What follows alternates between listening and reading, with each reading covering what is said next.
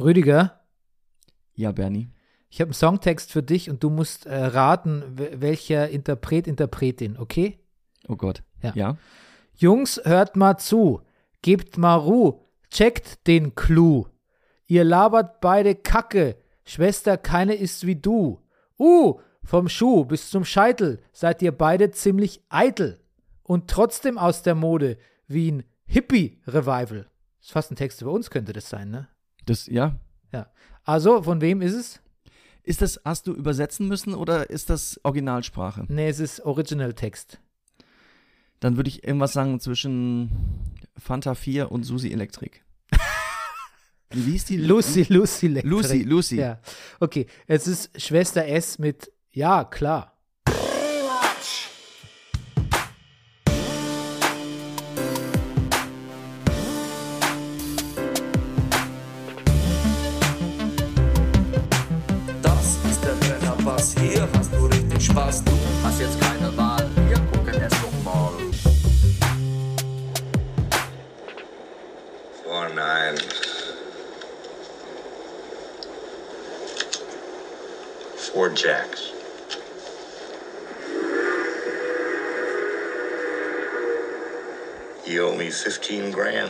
Meine Damen und Herren, hier ist der, der Brennerpass, ein Podcast über Filme. Ja, follow?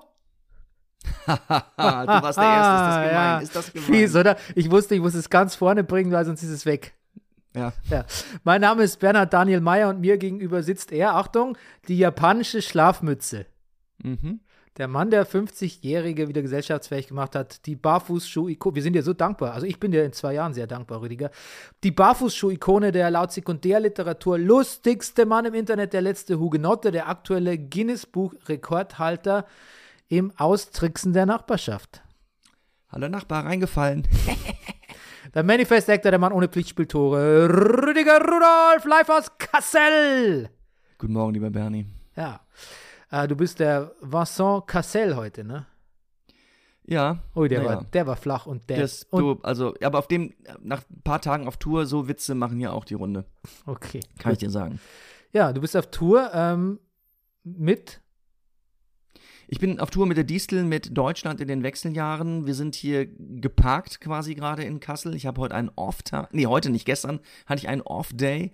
Heute Abend spielen wir in Gudensberg, wo, glaube ich, ja viele Hörer von uns herkommen, also wer da hinkommen möchte. Ähm, genau, und morgen sind wir noch einen Tag in Kassel und dann geht's weiter. Rüdiger, wie lange, ich, jetzt kommt eine Frage, wie lange ist, wird Deutschland noch in den Wechseljahren bleiben? Deutschland bleibt Du, noch. du als ähm, politischer Kabarettist jetzt mal. Als politischer Kabarett. Ach so. Also das ist jetzt eine ernst gemeinte Frage. Ja. Ach so. Du, das, das glaube ich, das ist, wir sind, das, da kommt noch einiges auf uns zu, glaube ich. Das, das wird sich noch einige Zeit erstrecken. Also du würdest sagen, es sind Wechseljahrzehnte vielleicht sogar. Ich glaube, ich glaube, wir, wir leben epochalen, also das Wechsel. Ja, man wird über die Zeit später äh, äh, rundenbasierte Strategiespiele oder Echtzeitstrategiespiele machen irgendwann mal. Oh, oh, oh Gott. Okay, okay, okay, gut, gut, gut. Ähm, good morrow, everybody. Gesponsert sind wir von der Imkerei Peschel, Biederein, Weinting. Ähm, ganz ohne Tricksen, der Honiglieferant. Unter den Honiglieferanten. Ja, und ähm, eine Message gebe ich weiter von einer Hörerin namens Nathalie aus München, die schreibt, äh, lieber Bernie, lieber Rudolf. Oh. Hm. Also, ihr Lieben. Ja. Ja, aber nein. Herzlichen Dank für viele Stunden Unterhaltung und Anregung und mit einer sehr großzügigen Spende. Und ähm, auch ihr könnt sein wie Natalie. Be more like Natalie, except for the Rudolf Part. Ähm, und spendiert uns eure Zeit und vielleicht auch bitte ein bisschen was von eurem Geld. Ne? Das geht über äh, PayPal oder ihr schreibt mir und ich nenne noch die Kontoverbindung. E-Mail-Adresse ist in jedem Fall bernie.meier.gmail.com. So, Rüdiger, bevor es losgeht hier mit unserem letzten Rewatch dieser ersten Rewatch-Saison, muss ich dir noch was sagen, was ich getan habe. Ja, bitte. Ich habe vorausgelesen, wie House of the Dragon weitergeht. Also quasi, ich habe die Passage in George R. Martins äh, äh, entsprechendem Buch, die den Dance of the Dragons, also quasi diesen Bürgerkrieg behandelt, ähm, Ja. zu Ende gelesen. Oha, ja. Und? Ich muss dir sagen, Rüdiger, ich war tatsächlich schockiert. Du warst schockiert. Ja, ich dachte, Und Bernie, wenn du schon schockiert bist. ich dachte, das ist, also das ist ja alles so, das, ich spoiler jetzt nichts, aber das ist schlimm, was da auf uns zukommt. Also gut, das ist, aber, na gut, dass es schlimm wird, davon sind wir jetzt mal ausgegangen. Aber wenn du schon schockiert bist, dann muss es wirklich sehr schlimm kommen, oder? Ja, finde ich schon. Ich finde, es kommt Mhm. sehr schlimm. Also, ich kann Also wirklich, du, du meinst, es lässt die, die, die, die, was ist das, Red Wedding? Nee, wie heißt das? ja, ja. Das als, als, als lustigen Gesellschaftsabend aussehen, oder was? ja. Das vielleicht nicht, aber zumindest ist die Red Wedding ist quasi so eher eine, ist eher so eine Standardbegrüßung für die Zeit. Wie Moin. ist das Lied, das da immer im Hintergrund läuft? Reigns Of Castamere, ja. Ja. Ja, Mhm. okay. Also äh, halt dich nicht an deiner Liebe fest, würde ich mal als Empfehlung für kommende Staffeln Oh Gott. Ja, mit, mitgeben. gut. That being said. Ja, okay. Dann eine Frage noch, bevor es losgeht mit unserem letzten Rewatch der Saison. Rüdiger, bist du noch auf Twitter? Ich bin noch auf Twitter und ähm, ich lese, was da so passiert und kriege auch mit von, von amerikanischen Demokraten und sonstigen Leuten, die sagen, bitte, bitte bleibt auf Twitter. Wir müssen hier bleiben. Auch wenn sehr viel dagegen spricht, da zu bleiben. Wenn sehr viel dafür spricht, Twitter zu verlassen, weil es eine ziemliche Shitshow werden wird. Aber hat gesagt, wir, manche schreiben natürlich, we have to stand our grounds. Aber andere Plattformen verlässt man doch auch, wenn es einem zu doof wird, was der Zuckerberg oder sonst irgendwas macht. Da geht man auch zu Signal oder Telegram oder sonst irgendwas. Warum soll man jetzt auf Twitter bleiben? Naja, aber weißt du, was, naja, halt, weil, weil man das nicht vielleicht denen überlassen sollte, diese, der Bullshit, der da voraussichts, Ja, aber wenn nur noch, aber wenn nur noch, wenn nur noch die Leute auf Twitter wären, dann könnte man das, dann wäre das doch quasi in Quarantäne, oder? Das ganze Ding. Naja, aber das, die schaukeln sich dann hoch und dann sind dann, bleiben natürlich auch, was ist, was ist, die, die Grenzen, nur noch die Leute, weißt du, das, das, das wird ja eh nicht passieren. Es ist ja, die, große Masse ist ja unentschieden oder, oder weiß ich nicht, oder es ist vielleicht auch beeinflussbar oder sonst was. Also ich glaube, man, du, Bernie, du forderst auch immer von mir schon im, im Brennerpass die Gegenrede. Ich glaube, ähm, dass, dass, dass man beides braucht. Ja? Hm. Ja gut, ich, ähm, Also ich habe was gelesen, ich folge ja so ein bisschen Twitter so auch seit, seit Black Lives Matter und da sind auch viele Schwarze, also Black Twitter, die sagen, du folgst, du bist auf Twitter seit Black Lives Matter? nein, also ich, der, das nicht schon vorher, aber ähm, so seit der Zeit folge ich auch ein paar Leuten, also aus, aus, aus der Zeit, die da lautere Stimmen haben. Und die sagen, also gerade die schwarze Bevölkerung Amerikas wäre es gewöhnter zu bleiben und, und, und so die Meinung zu vertreten, ganz einfach, weil sie oft keine andere Option haben Ah. im Okay, richtigen Leben. okay, aber da setzt du Das hat mich irgendwie überzeugt. ja, okay, gut. Damit willst du dich aber nicht gleichsetzen mit einer unterdrückten Minderheit, die ähm, Nein, das hab, nee, Ja. nein. Ich, also nur im Sinne, ich, du, ich poste ja eh nicht viel. Meine Meinung ist ja nicht, ist ja, ist ja irrelevant. Aber ich bleibe zumindest erstmal da und gucke noch. und folgst den richtigen Leuten. Das sowieso. Hm. Aber selbst da, also da sollen sich wohl auch komische Dinge tun, dass man entfolgt wird. Ich weiß es nicht. Also ich, ich, Was, wie, wie man wird entfolgt, wie meinst du das? naja, ich, ich lese von Leuten, die schreiben, also irgendwelchen, was ich was, demokratischen Seiten oder Aktivisten oder Journalisten in Amerika, die sagen, wir verlieren Follower. Und sie hören von Leuten, die ihn bis jetzt gefollowt haben, die sagen, aus irgendeinem Grund folge ich euch nicht mehr und ich weiß nicht warum. Ah, oh, okay. Äh, du witterst einen, einen Nee, sozusagen. ich weiß ich nicht, ich witter den nicht, ich lese das nur, dass Leute das schreiben. Oder man könnte einen Coup wit wittern. Hm. Naja, auf jeden Fall, aber dass der Elon Musk ähm, außer Rand und Band ist, das, die, die, die Meinung ist, gibt, da gibt es gibt's da überhaupt noch zwei Meinungen in deiner Bubble? Ich, nein, irgendwie nicht. Weil es gab noch, ich glaube, es war, also solange er quasi, ähm, mit, mit wem war er nochmal zusammen? Sag's mir doch kurz bitte. Grimes. Stimmt. Solange mit Grimes zusammen war, ich finde das, das war eine sehr positive Aktie für ihn. So im, im, im, in, der, Ja, in der Meinungs-, in der linken Meinungsbubble. verrückt, ne? Ja. Nach dem Motto, so schlecht kann ja nicht sein. Nee, weil, ich meine, hallo, es ist Grimes immerhin. Ja. ja okay, gut. Aber jetzt äh, zu erfreulicheren Inhalten. Ähm, es ist das letzte Mal Rewatch-Season. Ich sag gleich, wir machen eine kurze Pause danach. Rüdiger ist weiter auf Tour und gehen in uns, was wir als nächstes machen, gehen mit euch in uns. Schreibt uns bitte auch gerne, was ihr gerne haben wollt. Äh, eine Rückkehr zu regulären TV- und Kinobesprechungen ähm, oder Re-Listening Season. Das heißt, wir hören Classic Albums an äh, und sprechen drüber. Können auch, oder wir machen einen Buchclub. Auch das ist Buchclub. möglich. Damit, dann können wir aber nur alle vier Wochen senden, weil so lange brauche ich für ein Buch ungefähr. Dann machen wir Ähm, den Leserinnen Konkurrenz. äh, du, die haben eh mehr HörerInnen als wir mittlerweile. Die haben Okay. uns äh, locker mal überflügelt in der Zwischenzeit. Mhm. Ja. Also müssen jetzt, wir machen jetzt nicht mehr für Barbaras Podcast Werbung, sondern die sollen jetzt gefälligst mal für uns Werbung machen. Genau. Für zwei so Typen um die 50, die so ein bisschen über Filme reden. Wir brauchen unbedingt ein paar Zuspruch von einem feministischen äh, Wir Leser. brauchen auch mehr Selbstbewusstsein, glaube ich. Das kann, das kann ja eh nicht schaden. Ähm, Barbara hat neulich den Satz auch getätigt, es ging um, wir haben, haben uns über Musik unterhalten und sie hat gesagt, sie möchte jetzt einfach keine äh, Männer mehr hören, die äh, über traurige Dinge oder jammern in ihren Songs. Die haben sie jetzt lange genug leid getan. Sie hört jetzt einfach keine Musik mehr, in denen Männer jammern. Mhm. Was im Prinzip 90 Prozent aller Musik der Welt ist. Naja, siehst du? Und Das, man könnte sagen, proves their point ein bisschen, ja. Man hat es genug gehört. Ja.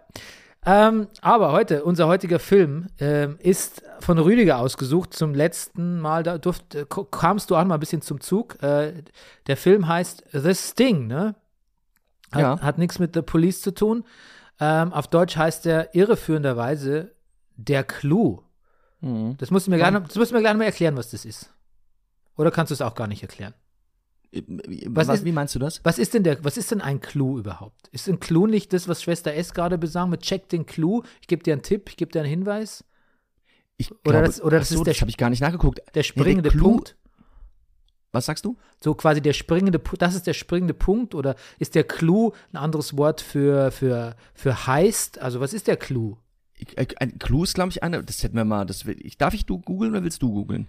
Äh, Aber ich würde sagen, ein Clou ist eine überraschende Wende. Ja, also ja, kann man auch sagen. Also ich würde sagen, der Clou ist ähm, ein wegweisendes Ereignis oder ja, überraschende Wende, ja, genau. Eine überraschende Wende. Und was ist die korrekte Übersetzung von Sting? Ähm, also Sting kenne ich als äh, Polizeizugriff quasi, weißt du? Ach, Ja, genau. Also es gibt verschiedene Wende, es gibt verschiedene ähm, Bedeutungen von Sting, aber ich kenne es als, also wahrscheinlich hat es auch mehrere Bedeutungen, wahrscheinlich ist es der Clou, haha, dass es äh, verschiedene Übersetzungen hat, aber ich kenne es als Polizeizugriff. Also zum Beispiel, wenn äh, der Polizei ein großer Schlag gegen die Drogenmafia gelingt, dann hat die einen Sting gemacht. okay. So kenn's ich. Hier steht der Stachel, der Brennen, das Schmerz, die Schärfe, der Brennfaden. Ja, das ist klar, wenn du natürlich jetzt einfach nur beim Wörterbuch suchst. Ja, ja. Ja, du musst ja, kann man ja, so kann man ja mal anfangen. Ja. Aber du musst ein Idiom-Wörterbuch müsstest du suchen. Ah, ne, das habe ich nicht dabei.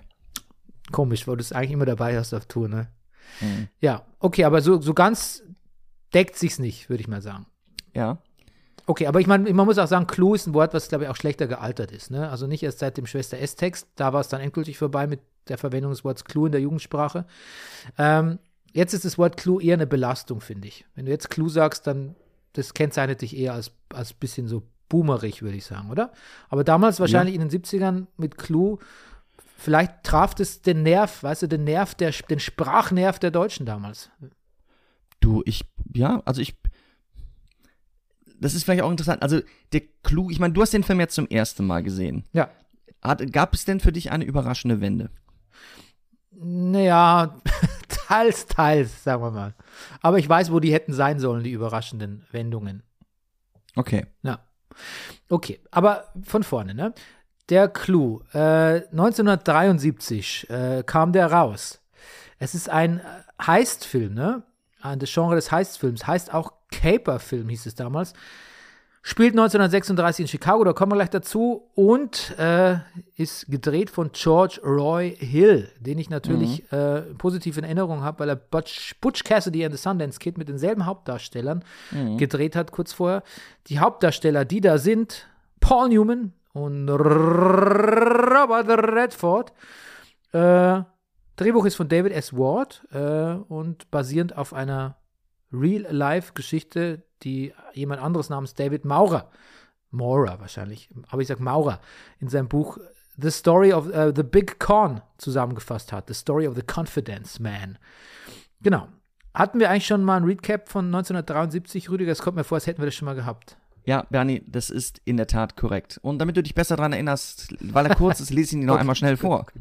Im Jahr 1973 bestimmen die erste Ölkrise, die Watergate-Affäre, der Putsch in Chile und der Yom Kippur-Krieg das Weltgeschehen. Ah, Erinnerst dich, dass Ja. die Sowjetunion startet das bemannte Raumschiff Soyuz 12, das World Trade Center New York City wird eröffnet, Elvis Presley performt live im TV weltweit überall gesehen, das die bis dahin am meisten gesehene TV-Übertragung der Welt, Aloha from Hawaii, die Rocky Horror Picture Show hat Premiere, ACDC wird gegründet, ich bin ein Jahr alt und Bernie ist noch nicht da. ah, I remember. I remember.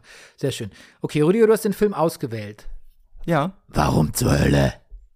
Warum zur Hölle? Nee, Also Entschuldigung, ich habe ich deutlich hab, ich hab das, nein, ich habe es falsch gesagt. Erstens Okay. mal, erstens mal wollte ich nicht, das, genau, das, da klang so ein negativer Bias mit, das wollte ich gar nicht. Mhm. Und außerdem wollte ich es anders sagen, und zwar so, warum zum Teufel? Warum? Okay. Gut. Du, ja, ich habe, ähm, der Vorschlag lag ja bei mir. Und ich habe gedacht, äh, ich kann jetzt auch nicht zu wenige Vorschläge machen. Ich habe drei Kategorien, habe ich dir unterbreitet. Das eine war, glaube ich, äh, ein Coen-Brüder-Film. Hm.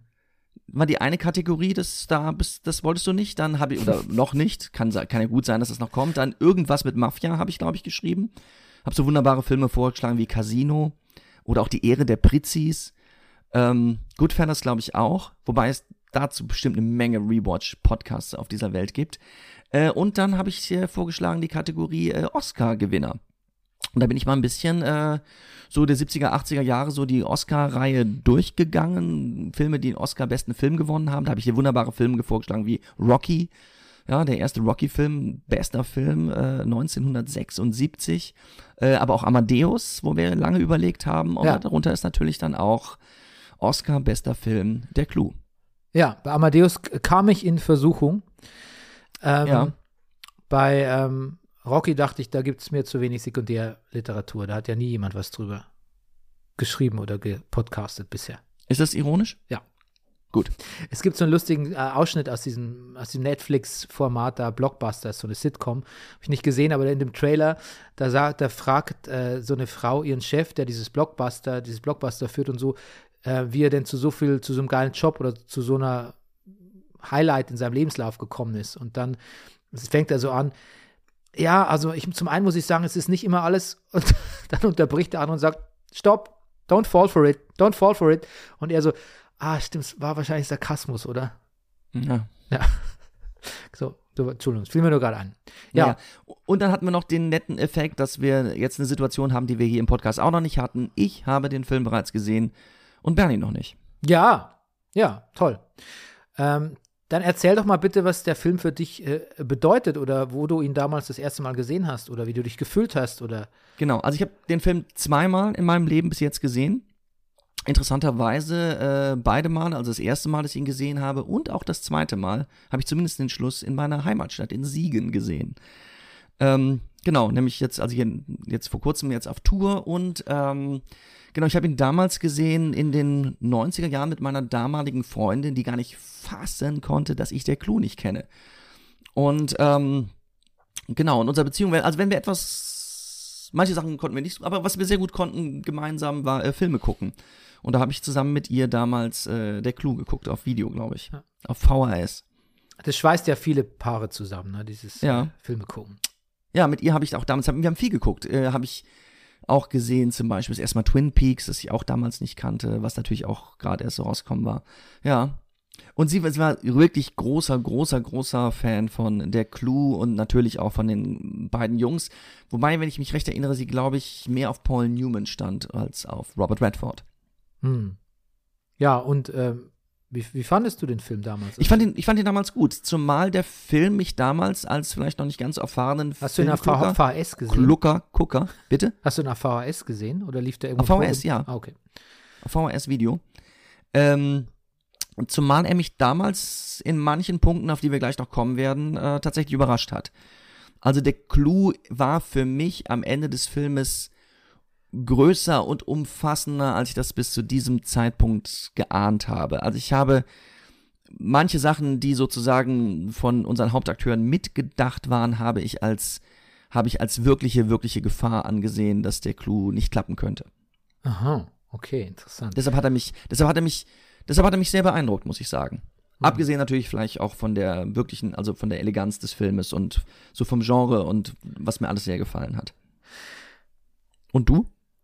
Ich, äh, ich hatte einen großen inneren Widerstand gegen den Clou. Also ich kannte den nur vom Namen her, aber alleine der Filmtitel, das Filmplakat, alles in mir hat sich ein bisschen gesträubt, aber das war vielleicht, war vielleicht auch ein Grund, warum ich zugesagt habe, weil ich dachte, das ist eine interessantere äh, ähm, Disposition, als wenn ich jetzt sage, wir gucken Amadeus, wo ich sowieso, für den würde ich sowieso so, so den würde ich eh stannen, den Film. Siehst du, das habe ich gar nicht, das habe ich gar nicht, das wusste ich gar nicht. Wir haben noch nie, glaube ich, über Amadeus geredet. Ich hätte nicht sagen können, ob dir Amadeus gefällt. Also ich habe ihn lange nicht gesehen, aber früher hat er mir sehr gut gefallen. Ja. Genau, und da dachte ich, gehst mal lieber einen Film ein, wo du ein bisschen so einen Widerstand hast und wo du nichts drüber weißt. Ähm, und ja, das habe ich dann getan. Und der Widerstand war da und dann fängt dieser Film an mit Ragtime, ne? Rüdiger, die Musikrichtung Ragtime, ne? Ja. Also erstmal ist es eine schlimme Musikrichtung, da, da dreht sich mir der Magen um, wenn ich das höre, wirklich. Und Mhm. dann und dann ist es auch noch aus, ausgerechnet der Entertainer, den mein Vater immer am Klavier gespielt hat früher und den niemand mehr hören konnte in diesem Haus, weil es irgendwie das einzige Stück war, was er gespielt hat, jahrelang, glaube Oh. ich. Also, das, das, das war mir nicht bewusst, Bernie. ja, mir auch nicht, mir auch nicht. Ja. Ähm, Ja, was, was gefällt einem an Ragtime nicht? Es ist irgendwie so possierlich, ne? ja, ja, es ist possierlich, ich- es klingt wie, es, es klingt wie, es klingt halt einfach wie die Untermalung von, von einem Olli und Stan Sketch irgendwie. Ja, wobei ich die immer. Badam, badam, badam, badam, badam, badam, badam. Das mochte ich immer ganz gerne, muss ich sagen. Das klingt jetzt wie, ähm, wie die Adams Family. Das Bugien. Da, da, da, da, da. Kennst du es nicht, die Kommt Adams Family? Adams Family vor? Nee, das Bugien, der klingt die Adams Family. Aber ja, gut, ist ja aus Ich glaube, alle Soundbits, aus die- selben Hol Holz geschnitzt, die Musik. Alle Soundbits, die ich von Adams Family kenne, kenne ich natürlich nur von dem Flipper Adams Family. fair, Das, das, Bernie, war der beste Flipper ever. ja, fair enough. Habe ich auch neulich gespielt, der stand äh, bei so einem großen, äh, beim Deutschen Podcastpreis stand der rum. Ach was. Hm. Wow. Ähm, ja, also du wolltest wissen, wie ich den Film fand. Genau, wie fand ich den? Ähm, also ich konnte meinen Widerstand überwinden. Ich hatte Punkte, wo ich dachte, jetzt, äh, jetzt bin ich drin, jetzt gefällt er mir. Dann musste ich aber quasi aus ähm, Gründen Pausen machen, wie dem Kind was zu essen oder es war schon Nacht oder sonst irgendwie. Und dann musste, bin ich aber wieder mit einem ähnlichen Widerstand reingegangen. Ne? Ähm, dazu Ja, hat, Unterbrechungen sind schwierig. er hat es mir auch nicht leicht gemacht, dass mein, mein, mein VPN-Service so gestreikt hat, weil es gab es irgendwie auf irgendeinem obskuren Netflix-Feed aus einem anderen Land, äh, konnte ich den umsonst sehen. Ach ja, und immer wenn ich da eine Weile drin war, war ich dann wieder so, fühlte ich mich dann wohl. Weißt du, es war dann wie so ein angenehmes, so ein lauwarmes Bad zu nehmen irgendwie. Ja. Ja, genau. Ich habe auch gelesen in der Filmkritik von so einem deutschen Portal, der, dass der Film irgendwie, dass es, der Film wäre erfreulich gutmütig. Ja. Du, wir, wir kommen so auf so, auf so Ragtime-Attribute, Adjektive zurück. Ja, Ja, du, man fühlt sich wohl, es ist possierlich, gutmütig. Mhm. aber ich musste mich schon durchbeißen. Ich Mhm. musste mich durchbeißen. Obwohl ich tatsächlich, ähm, natürlich, weil ich eben den vorhergehenden ähm, Film von George Roy Hill so gut fand, einer meiner Lieblingswestern eben auch ist mit äh, Butch Cassidy in The Sundance Kid, hatte ich mir ein bisschen mehr, mehr Brisanz auch erwartet. Ja. Also brisant ist der Film auch nicht, aber der hat irgendwie, der hat noch so ein, der hat noch was Kantigeres, was dem Film irgendwie völlig, also völlig abgeht, finde ich. also ich weiß, was du meinst, völlig finde ich übrigens nicht. Ähm, Ja. ich, ich finde, er schafft dadurch, dass der Luther wirklich umgebracht wird. Ja, Finde ich, hat er eine hat er für den für die Figur und das finde ich macht auch den Robert Redford aus und deshalb ist er auch interessanter als Paul Newman in dem Film ähm, oder die Rolle interessanter oder das ist auch die Hauptrolle, deshalb wird er auch wahrscheinlich den Oscar gekriegt haben. Der hat, der hat schon, der hat schon, da ist schon Druck, der schafft da schon Fallhöhe. Auch da ist es so, dass ich das als ich das erste Mal geguckt habe, damals, ich hätte niemals damit gerechnet, dass in so einem Film, der so possierlich daherkommt und dass, dass der Luther wirklich stirbt. Jetzt gucke ich ihn das zweite Mal, ich habe es vielleicht auch noch so ein bisschen gewusst, ich weiß nicht.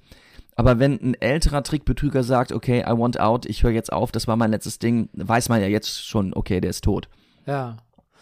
Ja, ich finde, ich finde, aus jetziger Sicht könnte man natürlich sagen, da stirbt die einzige schwarze äh, Person in dem Film und äh, die ist auch quasi die Antriebsfeder für die gesamte Handlung. It's a big deal und das natürlich schon eine, schafft eine gewisse Fallhöhe. Aber das ist fast so was, was man aus postmoderner Sicht sagt. Ich finde, der Film selber spielt da eher so drüber weg. Also ich finde, alle sind, klar, Luther stirbt und angeblich ist Robert Redford irgendwie äh, sauer und will Revanche. Aber alle spielen trotzdem so, ach, alles ist so, so, so leicht, leichtfertig, geht's halt so weiter, ne? Dann macht man halt mal so ein Heist und klar ist der Lonigan ein Arsch, aber eigentlich, eigentlich veräppelt man den ja auch eher, äh, den armen, hinkenden Mann. Also alles spielt so leicht, ich finde, man geht da so, man bügelt drüber weg über diesen, über das, was eigentlich ein, ein schlimmer, ein schlimmer Todesfall sein sollte.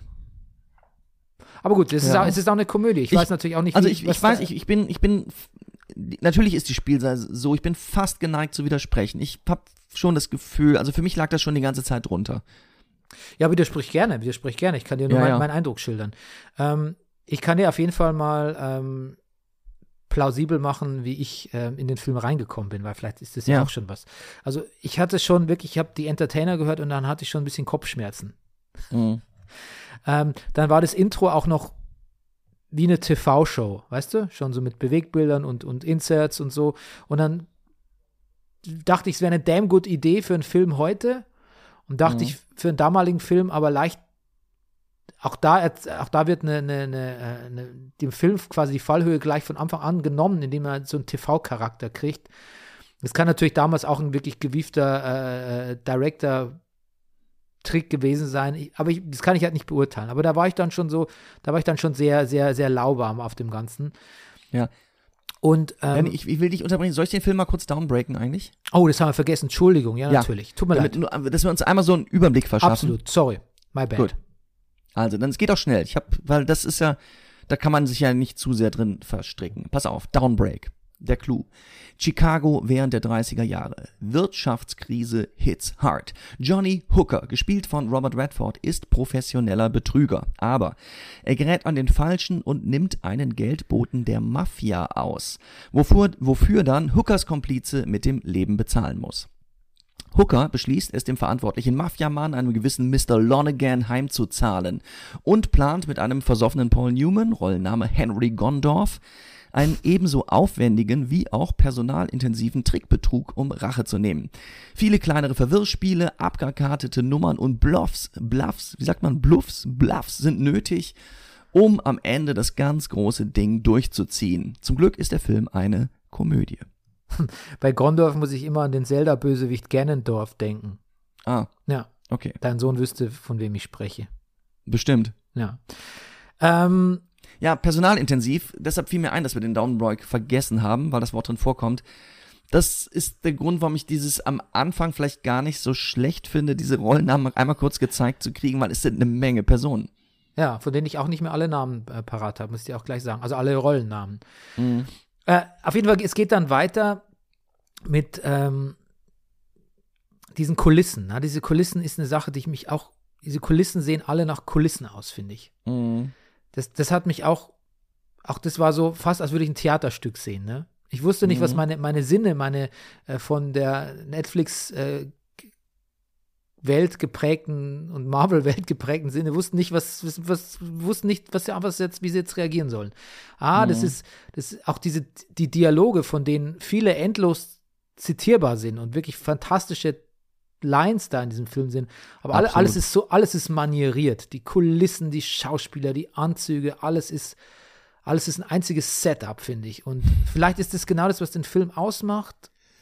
Ich glaube, ja. Aber ja, wahrscheinlich. Aber ich, ich Ja. fand mich da schwer rein. Und genau, und in dieses Setup kommt halt an auch diese Luther-Figur, die dann überraschend viel Tiefe hat, dagegen verglichen mit dem, was die anderen Figuren bisher so aufs Tableau brachten. Aber auch das hat mich dann irgendwie so, okay, warum ist diese Figur, ah, warum hält er jetzt so eine lange Rede? Ah, der will raus, ah, das heißt, er stirbt gleich. Okay, das ist irgendwie traurig, aber ich empfinde, ich empfinde keine Traurigkeit. Aber er hat ein paar, sagt ein paar tolle Sätze. Er sagt zum Beispiel auch, einen Satz habe ich mir aufgeschrieben, Ain't no rich boy's gonna trust a hungry nigger enough to be conned. als Begründung dafür, warum er keine Big Cons machen kann. Mhm, genau. Tolle Sachen. Also wie gesagt, endle endlessly quotable, der Film, das sowieso. Ähm, aber ich glaube auch der Name von Robert Redford, Johnny Hooker, auch, auch der, auch das ist ein Setup, auch das ist wie eine Theater, alles ist ein Bühnenelement, ne? Und vielleicht ist das das Ja, Schöne an dem der Film. Hat, der hat halt auch eine Menge Theater gemacht, der Regisseur. Ja.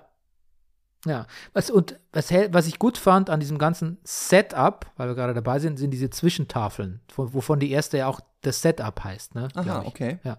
Das hat mir wiederum ganz gut gefallen. Da ja. habe ich auch mal, habe ich auch kurz gedacht, das könnte Bernie gefallen. Sucker Ja, for das- Structure. das hat sowas, ja genau, Sucker for Structure, das wird sich auch, das hat sich auch Tarantino irgendwann mal gefallen. Mhm. Ja, Ähm, du. auch so, ist dir aufgefallen, dass sie einfach aus Chicago rausfahren und dann siehst du im Hintergrund wirklich so die, die Skyline, die Cityscape, siehst du so eindeutig gezeichnet. Ja, Also- total. Also ein, ein, eigentlich ein Trick, Ne, den man diese aus, Matte Paintings, ne? Dieses, Ja, diese, die- diese genau, ja. Glasmalerei. Ja, genau. Ja. Eigentlich auch schön, ja auch, macht ja, machen ja bis, bis zu Star Wars Zeiten irgendwie, wahrscheinlich gibt es heute noch. Ähm, nee, Mhm. halt ist animiert, aber es ist der, im Vergleich, die, die Systematik ist dieselbe. Aber auch da war schon sehr offensichtlich und da habe ich mich gefragt, soll es so offensichtlich sein? Ist überhaupt dieses ganze Kulissenhafte, soll das so offensichtlich sein? Ich, ich könnte es mir fast vorstellen. Ja. Ich bin mir nicht sicher. Also es ist, es, es ist sehr auffällig.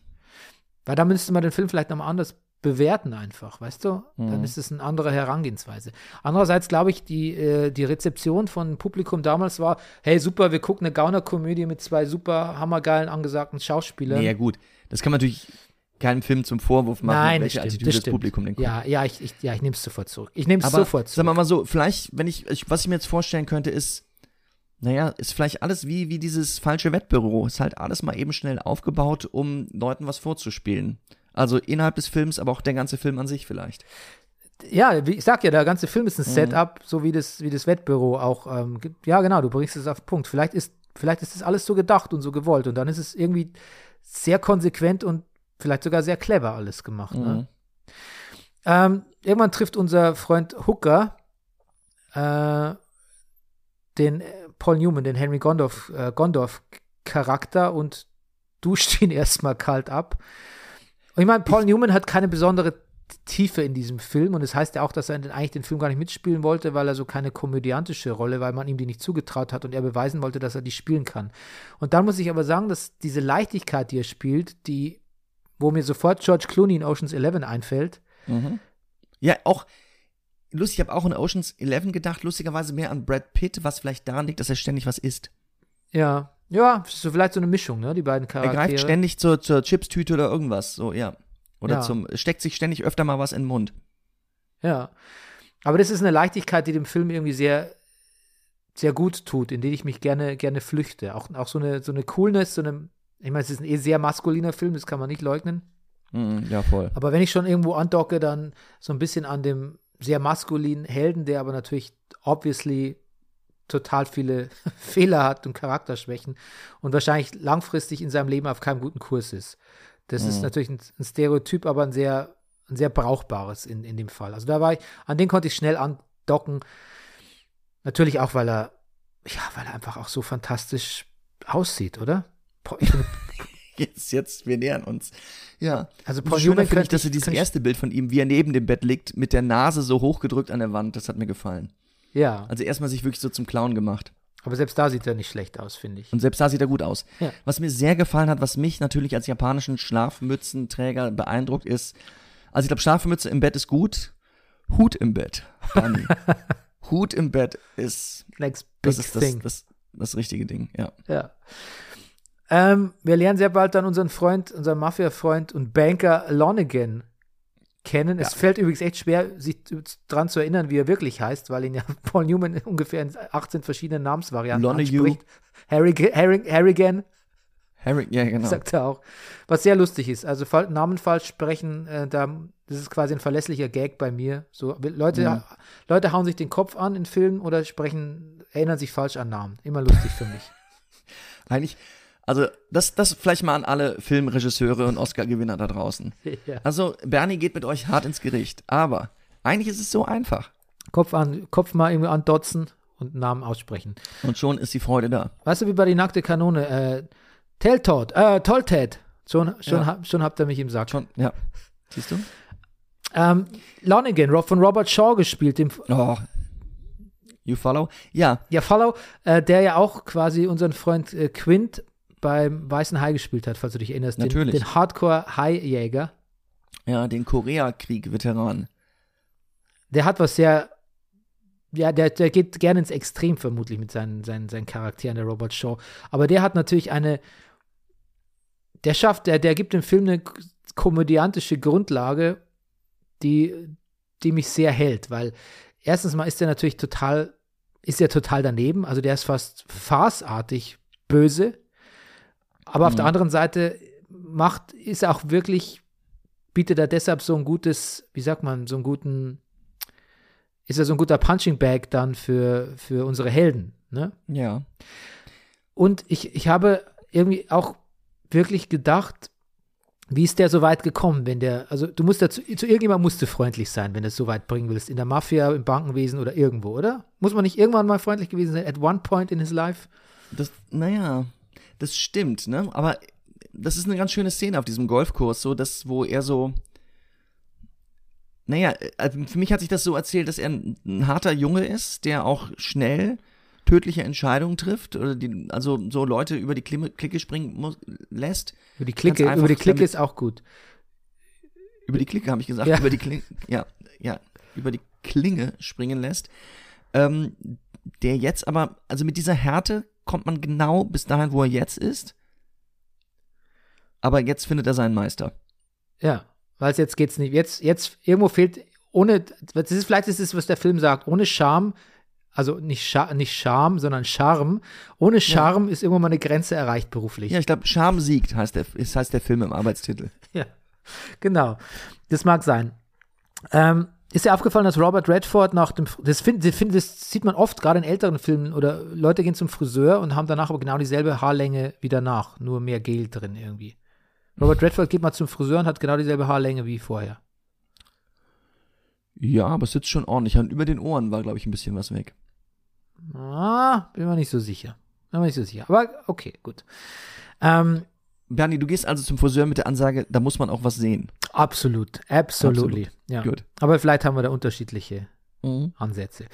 Ähm, The Hook ist der nächste Teil in diesem Film. Ähm, es gibt so eine alte, äh, äh, wie sagt man, so ein altes, so eine alte Regel für Heist-Filme. Der Zuschauer ist immer das Con-Opfer Nummer eins. Mhm. Als erstes wird immer der Zuschauer gekonnt. Mhm. Und bei dem Film habe ich mich gefragt, bis auf den Twist am Ende, dass das kein F echtes FBI war, Mhm. gab es irgendeine unvorhersehbare Wendung oder gab es so Twist, Ja, die, Twist, die, Twist die Turns? Killerin. Die Killerin. Ah, die, ja, die Killerin, die Killerin. Aber das kommt alles erst zum Schluss. Also ist, das geht bis auf die letzte Viertelstunde geht das alles, geht dieser ganze Korn in einem sehr langen, gemächlichen Fluss. Oder korrigiere Naja, mich. aber weißt du, wenn das, wenn das vorher schon mal gekommen wäre, ähm, so eine Überraschung, dann, dann wäre der Zuschauer schon gewarnt und würde auf das große Ende nicht so reinfallen. das stimmt, aber es hätte ja Schwierigkeiten geben sollen. Es geht ja alles, alles total smooth, läuft ja total smooth bis kurz vor Schluss, Es geht oder? relativ glatt, ja, Ja. muss man sagen. Wie heißt eigentlich, äh, ich habe jetzt nicht den Schauspieler. Naja, außer so Kleinigkeiten, wie zum Beispiel, dass der Lonergan zum Robert Redford sagt, ähm, sie fahren mit mir. Wenn die Ah, mit dem Zug ja. ankommen. Sowas, wo man denkt, oh, oh, oh. Also wo er schon der Robert Redford sich da sehr, kommt es also sehr drauf an, dass er sein Spiel gut durchzieht. Und wir haben natürlich den Lieutenant Snyder, ne, der ihn immer verfolgt, Ja. stimmt. Der, der, Richtig. Ja, der, der ist natürlich auch eine, eine kleine Disturbance in dem Film, wobei ich den nie so ernst nehme als Gefahr. Der ist eher so, der ist lästig für mich als Zuschauer. Dachte ich so, jetzt kommt der wieder. Ich habe ja nie, du unterschätzt halt die Leute. ich weiß es nicht, ja. Ja, stimmt. Ja, also so richtig äh, gespielt von Charles Durning. Mhm. Wer, wer mir richtig gut gefallen hat in diesem Setup, ist dieser ältere Gentleman, ähm, Ja. der, der quasi, ich glaube, das ist äh, Harold Gould. Ist es, ist der nicht, ist der Kid Twist, obwohl er eigentlich schon deutlich älter ist? Ich bin mir nicht sicher, ob das sein Rollenname ist, aber der im Prinzip also die, die Fäden zieht, der so der Elder Statesman dieser ganzen, dieses ganzen Cons ist. Der, ja, natürlich. Ja, ja, der ist schön. Das, das ist eine sehr schöne Figur, der oben das Corner Office hat und von dem er aus alles überblicken kann. Ja. Und der auch diese wunderbare, äh, Szene äh, orchestriert, wo die in dieses Büro, die brauchen ein Büro on the fly, haben aber keins und ähm, sagen dann einfach, sie sind Maler. Nee, vor allen Dingen nicht nur ein Büro, sondern auch noch bei Western Union muss es ja sein. Stimmt, das habe ich gar nicht so gecheckt. Ach, das musste bei Western Union sein. Das heißt, Ja, natürlich. Er ist, er ist ja der Western Union Mitarbeiter, der einen Moment früher als alle anderen weiß, welches Pferd gewinnen ja, wird. aber ich dachte, der kann sein Büro ja irgendwo haben, so, weißt du, so quasi frei. Nee, es muss schon. Western Union draußen dran stehen. Und da ist vielleicht der schönste Moment, wenn die das Büro übernommen haben. Als Teil seines Spieles sagt er in die Gegensprechanlage zu seiner Sekretärin, äh, bitte heute keine weiteren Termine mehr. Und Ja. vorne, die hören das und denken, Moment, was passiert hier gerade? Das ist, das ist wirklich sehr lustig. Ja, das aber auch tatsächlich anfangen, die Wand zu streichen, fand ich erfreulich konsequent. Ja, wo ich auch denke, mein Gott, in diesem Grün. Ey, das, das ist meine Lieblingsfarbe. Ja, ja, also dein, dein, dein Grün ist schöner, Bernie. Ja? Ah, ich fand es auch ein schönes Grün. Ähm, was habe ich hier noch weiter notiert? Ähm, achso, mir ist auf. Gondorf trinkt äh, beim Pokern, glaube ich, ist es Gordons Gin pur. Ja. Fällt ganz klar unter filmt man heute nicht mehr. Filmt man heute nicht mehr und es gibt so einen Moment, wo ihn der Lonergan die Flasche wegnimmt. Mhm. Wo ich denke, ah, Vorsicht, das merkt man das nicht, dass da jetzt Wasser drin ist, riecht man das nicht, aber da war ja vorher Gin drin, vielleicht, Hm. vielleicht riecht sie einfach noch stark genug. Wir lieben ja beide Zugsettings, ne? Das gefällt Ach, uns ja. Bernie, dass wir es noch nicht ausgesprochen haben, ja. Ja. Also herrlich, Züge, wunderbar. Und dann Pokerspiele mag ich auch gerne in Filmen. Also- und zu, Pokerspiel im Zug, besser wird es nicht mehr in dem Film. Besser wird's nicht mehr, Ne, das ist das Highlight vom, das ist natürlich absolut das Highlight des Films, das kann ich mal vorwegnehmen. finde ich auch. Und ähm, wie er diesen Banker, der eigentlich am meisten Geld hat, am meisten Macht, am ei- meisten Einfluss, am meisten Goons, die einem eins, eins auf den Deckel geben können, wie er den, früher hat man gesagt, so klein mit Hut macht, einfach weil er ein besserer Pokerspieler, besserer Trickbetrüger ist, bessere Sprüche macht, besser aussieht. Da tut mir der Lonergan fast leid, ne? Der arme hinkende Mann. Mhm. Da, Ja. da, da verliert er ja so dermaßen. Und aber auch das ist gut eingefädelt, gebe ich zu, weil indem man ihn so wirklich so ganz klein macht, wie er sicher schon seit Jahrzehnten nicht mehr war, ist er Ach, mit. Banker meinst du den Lonergan? Ja, ja, der ist ja auch, der sagt ja immer, er ist Banker. Ja, ja, ist Banker, ja gut, okay. Ähm, der große Banker und Chef-Mafioso, indem er so klein ist und so vulnerabel, kommt natürlich der Robert Redford wie gerufen. Der sagt, du, ich, ich, ich weiß hier was, da können wir dem richtig eins reinwürgen hier, dem Mhm. Kollegen Gondorf, ne? Das passt also für mich. Ja, Das ist ein, der Haken, also der The Hook funktioniert für dich. der Hook funktioniert für mich, ja. Schön. Irgendwann sind wir bei The Tale. Ähm, es ist natürlich, ja, bei, bei all meiner Skepsis gegenüber diesen Kulissen ist es natürlich schon toll, dass die ein ganzes Wettbüro faken mit einem falschen Ansager und, und diesen Jalousien und diesen ganzen, alles, alles ist Staffage und alle sind Schauspieler und alles ist so gemethod acted und vom falschen Bart bis zum, bis zu diese Dings, die Leute sich so, Nee. so neben den setzen, neben den, den, den Lonergan und so mit ihm Smalltalk. Das ist schon alles sehr gut. Das ist so ein Krimi-Dinner Deluxe, ne? Das Aber das ist wirklich, ich finde auch, das macht auch so ein bisschen den Sex des Films aus, dass die so eine verschworene Gemeinschaft sind, die wie so eine Geheimgesellschaft, die kennen sich auch. Die haben das auch schon öfter erlebt und die haben auch schon gemeinsam große Dinge durchgezogen. Also, dass es so etwas gibt, dass es irgendwie so einen geheimen Club der Grifters, der Trickbetrüger gibt in Amerika und sonst wo auf der Welt, das, das, das ist so eine Welt, in die man mal so kurz reinguckt, die, die, die finde ich schon, das finde ich schon anziehend. Das macht Spaß, das zu gucken. Ich finde auch, als Paul Newman sagt irgendwann mal zum Robert Redford, Junge, hier, streng dich mal ein bisschen an. Ich bringe dir hier Sachen dabei, die können, die kennen vielleicht nur fünf Leute auf der ganzen Welt. Ja. Wo du denkst, wow, was ist denn das? Das ist ja fast wie, was ich was, das große Buch der Magie oder, oder irgendwas, so, ein- so ein Geheimwissen. Finde ich, das, das, so, das finde ich ganz anziehend. Da hatte ich auch huge Oceans 11 Vibes, muss ich sagen. Wobei Ja. das natürlich ein anderer Film ist, den es auch als Gaunerkomödie, Gaunerkomödie ist auch ein cooles Wort, ne? den es ja Mhm. auch schon früher gab, ist ja auch noch ein Remake, Oceans 11. Aber ähm, das, genau, diese, die Chemie zwischen den, den Leuten, den Con-Artists, war natürlich, ist natürlich schon sehr wichtig für den Film. Fällt dir eigentlich auf, dass wenn wir über diese Filme sprechen, die wir auch, gegen die wir einen gewissen Widerstand hatten, bei dir so Scream, bei mir jetzt vielleicht so The Sting, dass wir, je weiter wir drüber reden, immer wieder Sachen finden, die einem gefallen und dann doch irgendwie froh ist darüber, dass man diese Filme gesehen hat? Natürlich, natürlich. Das Ja. ist, habe hab ich letzte Woche bei Scream auch ganz stark gedacht. Im Grunde genommen habe ich dir am Anfang ja gesagt, Bernd, der Film hat mir nicht so gut gefallen. im Endeffekt äh, konnten wir uns auf tausend Sachen einigen.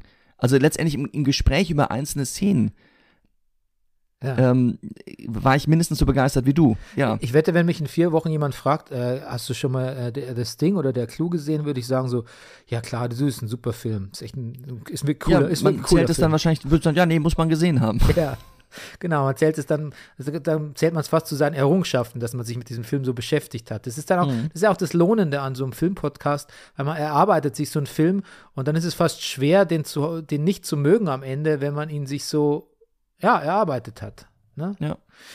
Gut, ähm, dann, ähm, ja, hatte ich schon gesagt, da habe ich jetzt vorausgegriffen bei The Wire, da rüsten sie ja dieses äh, Western Union Büro um. Ähm, weißt du, warum der Snyder, der sitzt da in einem Lokal und wird dann vom FBI angesprochen, also vom Fake FBI, warum taucht er seinen Finger in sein Wasserglas, bevor er geht? Ka- Kannst du mir das beantworten? Das ist mir auch aufgefallen, ich kann es dir nicht sagen. Ah. Vielleicht sind die zum Händewaschen da, die, Glä die Wassergläser damals gewesen. Habe ich auch kurz überlegt. Ja, okay. Liebe HörerInnen, falls ihr So, das ich habe an Wienerwald gedacht. Wienerwald, Hat man sowas früher nicht bei Wienerwald gekriegt? So ein So, Schälchen so, so mit Wasser? Schälchen mit, mit Zitronenwasser gegen die fettigen Hände? Also ich nicht. Das wurde dann irgendwann natürlich durch diese Tücher ersetzt. in meiner Generation waren es schon die Tücher, Okay. Zitrustücher. Ja, wir sind, du bist ja eine Generation jünger als ich, das stimmt. Ja, das zwei Jahre ausmachen. Bloß auf. Ähm, aber was, jetzt kommen wir mal zu einem gelungenen Con, weil bisher war ich ja immer so, naja, ich wusste, dass da noch Twists kommen und etc. Und auch diese FBI-Sache habe ich mir auch gedacht, hm, ist das wirklich das FBI? Aber der FBI-Typ, ne, der FBI-Chef, der Poke hieß der, Mhm. da dachte ich, das ist echt ein Piece of shit. Also, Mhm. da ist vielleicht doch was dran an dieser FBI-Sache. Also da haben sie mich Mhm. dann, da bin ich ihnen auf den Leim gegangen, Rüdiger. Ging, Na, ging, dir das, ging dir das auch so damals? Ja, also Bernie, damals sowieso. Damals sowieso. Und ich habe eigentlich nur in Erinnerung behalten, ähm, dass der Clou sozusagen das Ding größer, umfassender ist, als ich das beim ersten Gucken geahnt habe. Deshalb bin ich diesmal nicht drauf reingefallen. Okay. Und ähm, die Frau, ähm, die Bedienung in dem Diner, also die hatte ich, die wurde mir so ein bisschen Deus ex, ex machina mäßig eingeführt, deshalb habe ich der gar nicht viel Beachtung geschenkt. Und ich frage mich, ob ich, de, ob ich nur deshalb so überrascht war, dass die eigentlich eine Killerin war. Mhm. Ähm, aber vielleicht war das, dieses Beiläufige, vielleicht war das auch der Trick, weil ich glaube, wenn man sich länger mit der beschäftigt hätte, dann hätte man sich schon gefragt, aha, wa- was hat denn die jetzt Naja. noch für eine Bedeutung in dem Film? Aber ich weiß nicht, ich, ja- ich weiß nicht, wie ich das finden sollte. Sie hilft ihm ja am Anfang, dem Robert Redford, abends, nachts, entdeckt ja der Robert Redford, dass da draußen einer auf ihn wartet. Ja, genau. Und dann sagt er, äh, bitte helfen Sie mir, der Typ da draußen will mich killen. Und dann läuft er weg. Und der Killer läuft auch dann hinterher und verliert ihn ja dann in diesem, in dieser Seitengasse. Und wenn man es weiß, dann hört man sich Schritte nähern. Und dann sagt er noch, oh nein, Salino, ähm, also sagt nur den Nachnamen, äh, sorry, und will sich noch erklären, warum er jetzt hinter dem her ist. Und wird dann schon von, von ihr erschossen, Ja. ohne dass man sieht, dass es natürlich eine sie ist. Aber wenn man es weiß, hört man, dass es Damenschuhe sind. Ah, okay. Okay. Mhm. Okay, gut. Ja, ich, ich weiß nicht, dass die femme fatale die äh, geheime Killerin ist und so, habe ich mich auch gefragt, würde man es heute noch so inszenieren? Aber dann dachte ich, ach, warum nicht? Irgendwo muss ja noch, irgendwo muss ja noch eine Gefahr, irgendwo muss ja eine Gefahr herkommen an dieser, an diesem Punkt Ja. des Films und Naja, und ich Und- finde und- sie und- und- und- Besetzung, ich finde, Und sie packt, Entschuldigung, ganz kurz, und sie packt den Robert Redford ja auch an seiner eigenen Eitelkeit so ein bisschen, ne? Mhm. Äh, und lustigerweise sagt er, er zu ihr, als er so vor ihrer Wohnungstür steht und sie fragt, warum soll ich dich denn reinlassen? Er sagt so, du kennst mich, ich bin genau wie du. genau. Ja, und damit hat er recht, sie ist genau wie er. Sie ist ein Con-Artist, nur ein bisschen Ist sie auch, gefährlicher. ja. Und ich finde sie auch eine interessante Besetzung. Also ich sag mal, sie sieht, sie ist anders als so die Mädels, die sonst in dem Film da rumlaufen. Genau. Dimitria Arlis heißt sie übrigens, ja. Ja, genau. Loretta Salino. Mhm. Ähm, kanntest du sie? War sie dir geläufig als Schauspielerin? Nein, nein. Ich habe gelesen, also sie hat sehr viel Fernsehen gemacht, aber ich, ich kann, ich kenne nichts, hat nichts sonst gesehen. Ja, okay. Sie hat mal in Dallas mitgespielt. Habe Ja. ich gelesen. Ähm, irgendwann sind wir dann beim Ende und dann ist, da passiert was, beim Sting sind wir. Und dann passiert was Komisches. Und zwar wird natürlich also Gondorf und Robert Redford, werden beide erschossen, ne? Mhm. Und für einen Moment dachte ich so, für einen Moment war ich ein kleines Kind und dachte, boah, ist das fies.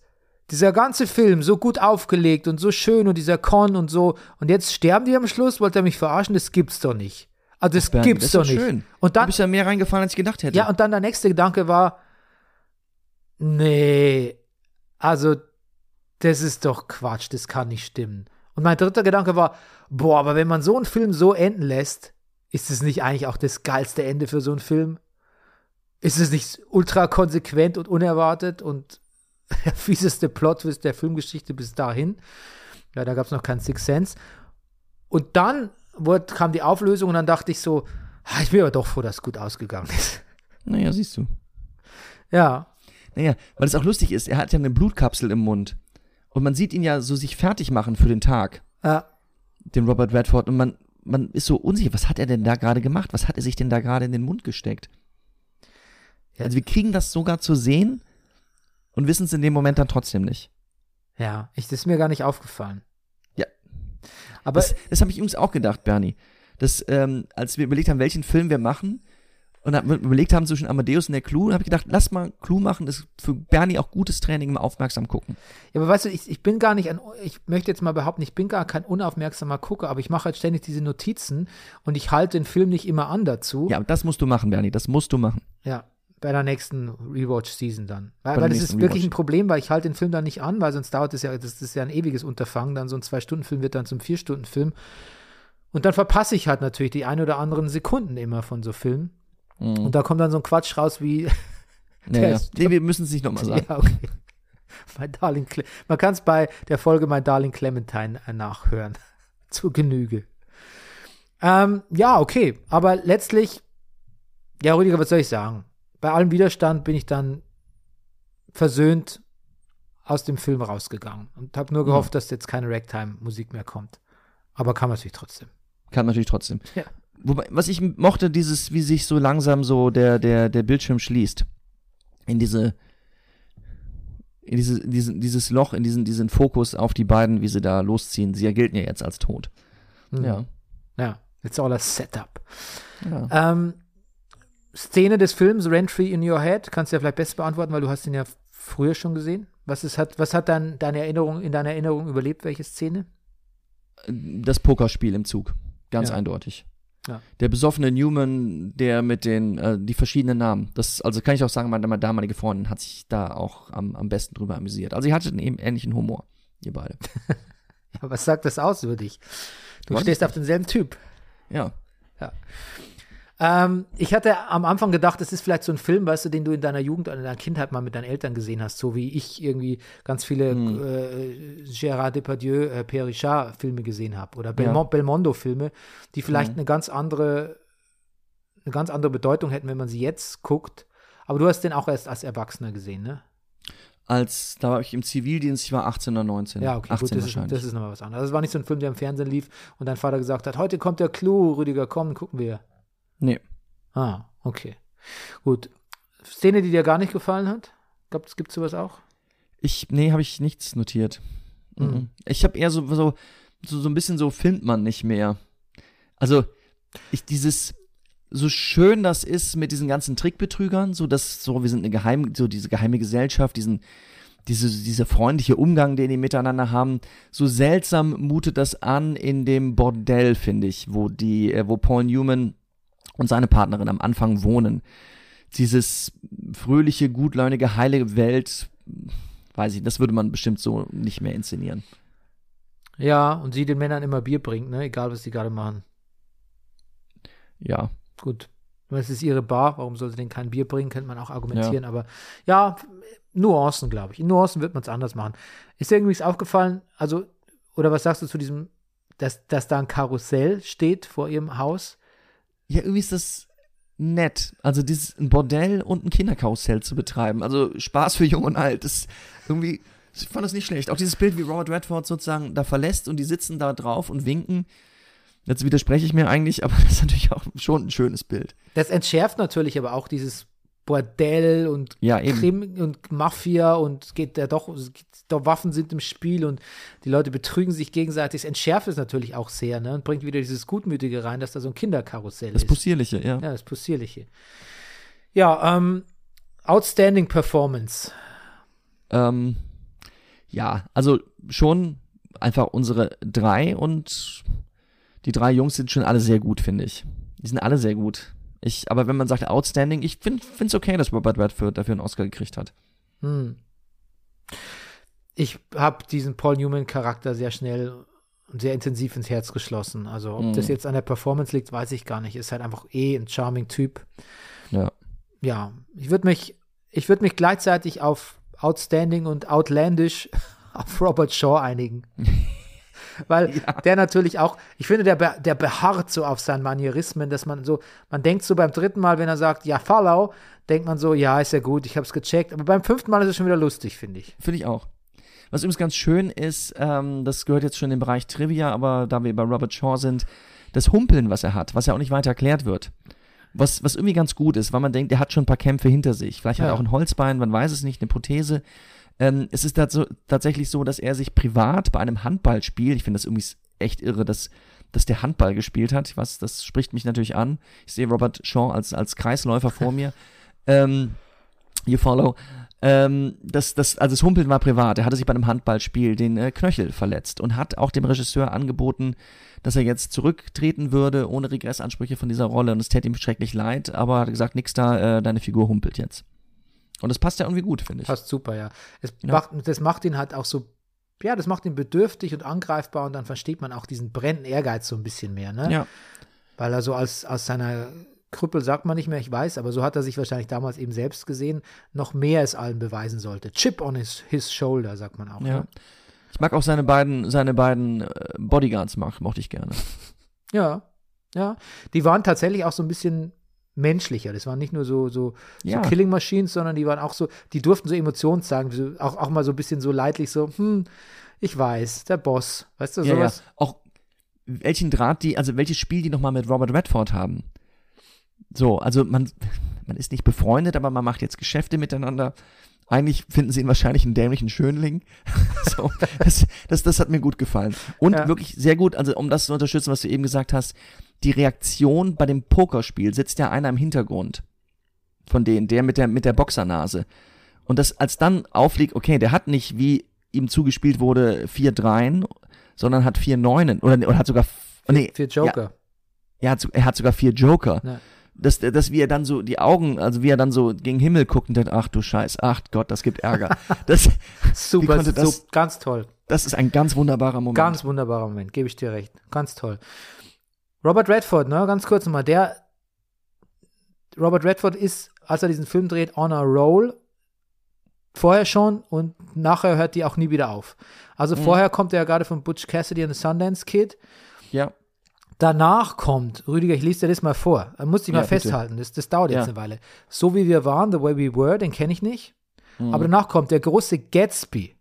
Ja. Drei Tage des Condor, also Three Days of the Condor. Film. Ja, super. Können wir den irgendwann mal rewatchen? Ja. Ich liebe den. The ja. Great Waldo Pepper. All the President's fucking Man. Übrigens, The Great Waldo Pepper, auch gleicher Regisseur. ja, genau. Ja, genau. Stimmt. Ja? All the President's Man. Die Brücke Ja. von Arnheim. A Bridge Too Far. Der elektrische Reiter. Brubaker. The Natural, also der Unbeugsame. Jenseits von Afrika. Staatsanwälte küsst man nicht. Wusste ich nicht, dass der im Original Legal Eagles heißt. Sehr lustig. Havanna, Sneakers, ein unmoralisches Angebot aus nächster Nähe, die, der Pferdeflüsterer, die letzte Festung kenne ich nicht, aber Spy Game, also never stopped. Nee, irre. Also selten ein Schauspieler auf, auf, on so, auf so einem Siegeszug durch seine Karriere gewesen, so persistent ab dem Jahr 1970 oder so wie Robert Redford. Das, ist, das, ist, das ist krass. Und bis, bis zuletzt ja, ne, auch, äh, Hast du diesen Film gesehen, wo er da als ein Einmannsegler da, nee, hab, den habe ich nicht gesehen. der soll gut sein, ja. Ja, soll gut sein, aber auch deprimiert. Paul Newman ist es ja nicht gelungen. Der ist nicht auf demselben Erfolgszug geblieben. Und vor allem, das ist ein bisschen, seine, dessen Karriere ist ein bisschen ausgefadet. Ne? Aber, Mhm. also impressive.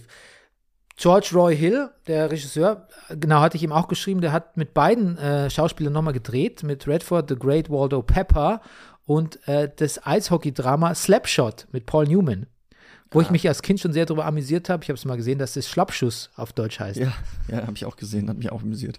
Ja. Ähm, Ja, übrigens Was- der Regisseur auch, ich meine, es ist vielleicht auch einfach die Ära der Tausendsassers. Der war auch Pilot, ne? Pilot im Zweiten Weltkrieg. Und im Koreakrieg war er auch nochmal bei der Navy. Dass die alle so, ja, hm, jetzt den Militärdienst nicht glorifizieren, aber die haben alles schon ein bisschen was gemacht. die haben es erlebt, ne? Mhm. Trivia. Ich habe nur, dass ähm, Henry Gondorf eigentlich äh, eine dicke Nebenfigur sein sollte. Mhm. Und äh, Robert Redford gar nicht die Schau stehlen hätte können.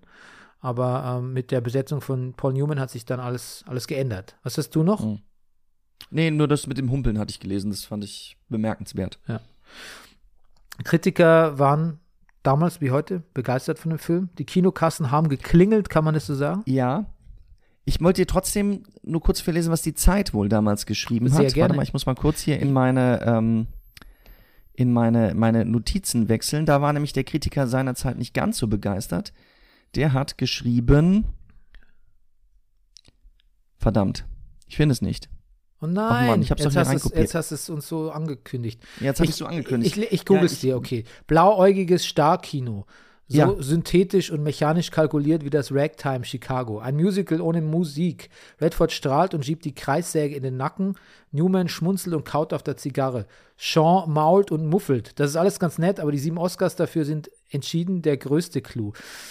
Sieben Oscars? Seriously? Ich Echt? glaube sogar acht, ehrlich gesagt, habe ich irgendwo gelesen, aber egal.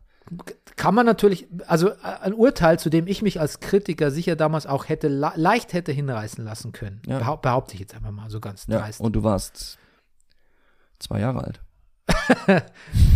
Hast du noch nicht mal. Nein, war noch Nee, nicht ja. war null Jahre alt. Aber ich meine, Ja. weißt du, so mit der, mit einer hohen Erwartung und dann ist es alles so, so kulissig und so nett und so auf die Schauspieler zugeschnitten, kann man schon sich vorstellen, dass man da enttäuscht ist. Mhm. Ähm, und auch wenn man vorher auch Butch Cassidy und Sundance Kid gesehen hat.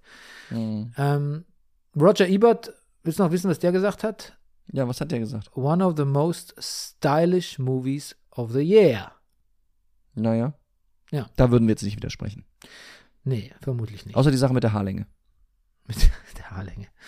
Ähm, ja, aber auch das hat einen gewissen Style, einfach nur wegen, wegen einem, Was, was Zentimeter, mir einem Zentimeter zu Sache, wie zu er gehen. so, wie er so, so, ähm, ist natürlich auch immer ein schönes Motiv, so da der, der, der Straßenköter, der gebürstet wird auf äh, eleganten Gentleman, ähm, dass er sich ja so leicht wehrt, dagegen die Hände Maniküre zu kriegen oder dass der Schneider ihn abmisst, dass er so, dass man das alles nicht hört. Dass man zwar sieht, dass er irgendwie äh, den beschimpft, so lassen Sie mich in Ruhe, was wollen die denn hier? Dass man das aber nicht hört, dass das, äh, dass da nur Musik im Hintergrund ist. Also der Film ist elegant im Spiel, aber auch in solchen Dingen elegant. Ja. Naja. Und er ist, obwohl er zwei Stunden dauert und ein bisschen, lange Zeit ein bisschen absehbaren Handlungslinie folgt, nicht langweilig. Nein. Nee, das muss ja auch. Na fein. Würdest du dir eine Trickbetrüger-Serie mit den beiden Jungs in den Hauptrollen angucken? Ja, es könnten natürlich heutzutage nicht mehr die beiden sein. Aber du meinst die Charaktere quasi. Ja. Ähm, nein. Nein. Ah, gut. Nein. Es gibt ja auch einen Film, Grifters, ne? Ich glaube, der ist mit. Ah, Ist der, du, ist mit John Cusack, ist der, glaube ich. Der ist aber auch nicht so gut. Keine Ahnung, habe ich nicht gesehen. Hm. Aber jetzt, am Ende dieser zehn Folgen Rewatch, Rüdiger, ähm, vielleicht nochmal ein kurzes persönliches äh, Resümee deinerseits. Mhm. Also mir hat das sehr viel Spaß gemacht, Hm. muss ich wirklich sagen. Also auch mal für länger an einem Film dran zu bleiben, ähm, genauer reinzusteigen, auch dieser Effekt, den wir hatten, dass selbst bei Filmen, die einem nicht so gefallen haben, dann zu sagen, okay, aber ich, ich sehe oder ich weiß, warum dieser Film trotzdem diesen, diesen Status hat, warum der auch Preise gewonnen hat, warum den viele Leute, warum er wichtig ist für sie, warum er wichtig ist für uns, was man damals mochte, wie sich Dinge verändert haben, das, das, das fand ich sehr spannend. Und auch so zu sehen, was, wie das für dich ist und wie unterschiedlich das sein kann und wie wir dann doch auch manchmal, das ist natürlich auch immer schön, schön, ähm, wenn wir die gleichen Sachen wirklich toll finden. Ja, es bondet auch irgendwie, ne? Es ist so ein, Sozi Ja. ist ein sozial schönes Aufeinandertreffen irgendwie. Was So- denkst so, du? Also es ist so ein sozial schönes Auf- Aufeinandertreffen. Das finde ich auch irgendwie, das ist, also das, das, das sch- schafft Platz für Freundschaft und Diskussion und auch Konsens, wenn man sich so über, intensiv über einen Film unterhält zu zweit und den auch sieht. Das ist ja auch Ja. das, was im Prinzip das ausmacht, dass man eine HBO-Serie guckt am Sonntagabend, Montagmorgen und dann drüber reden kann und was dieses Binge, diese, das Binge-Modell, das Netflix zehn Folgen am Stück reinstellt, ein bisschen kaputt Mhm. gemacht hat. Ja, ja. Ähm, also zusammen was gucken und darüber reden, vielleicht zusammen sogar zusammen physisch gucken, aber mindestens darüber reden am nächsten Tag oder vielleicht in der Podcast in der folgenden Woche. Das hat was sehr Soziales, es ist was sehr Erfreuliches. Es bringt die Menschheit, es bringt uns, aber es bringt, würde die Menschheit, irgendwie bringt eines zusammen, habe ich das Gefühl. Ja.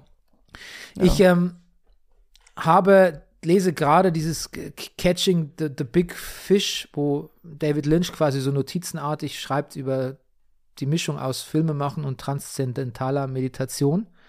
Okay.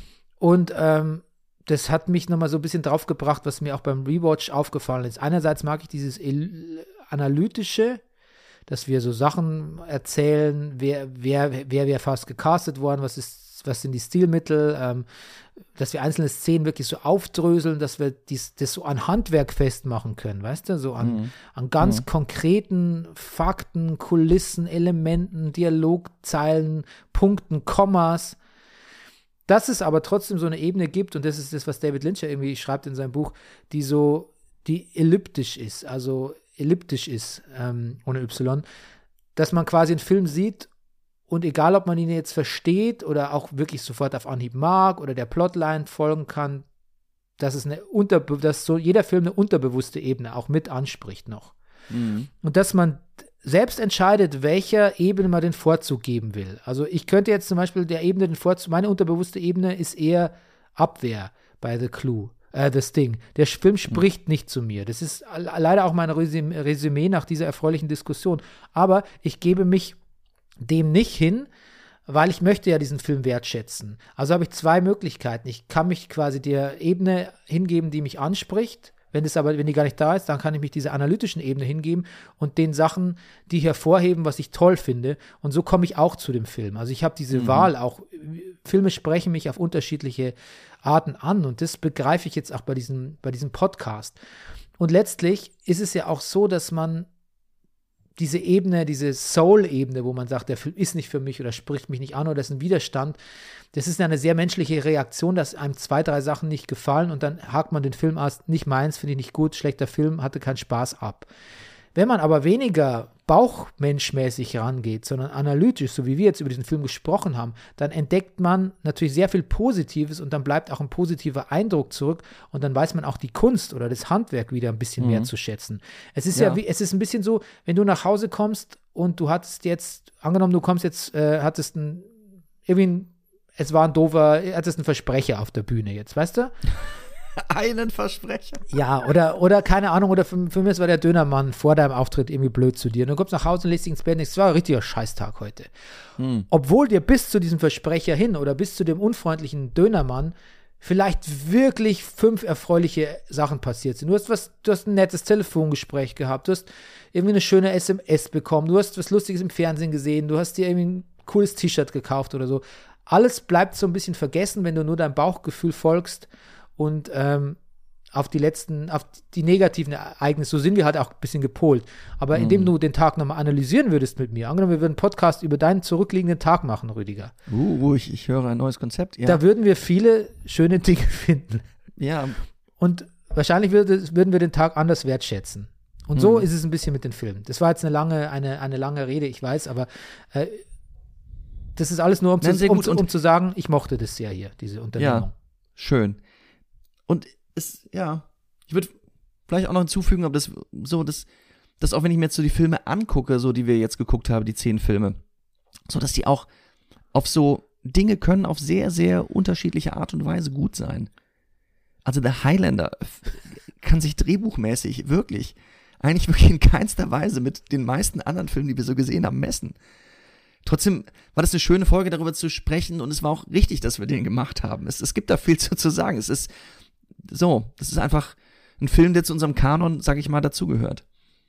Ja, und auch, dass man, dass wir uns so ein bisschen so einen eigenen Kanon schaffen. Also, wenn wir jetzt ja weitermachen würden mit den Rewatches, dann haben wir, schaffen wir immer mehr Referenzen auch auf, basierend auf denen wir weiter über Filme sprechen könnten. Ja.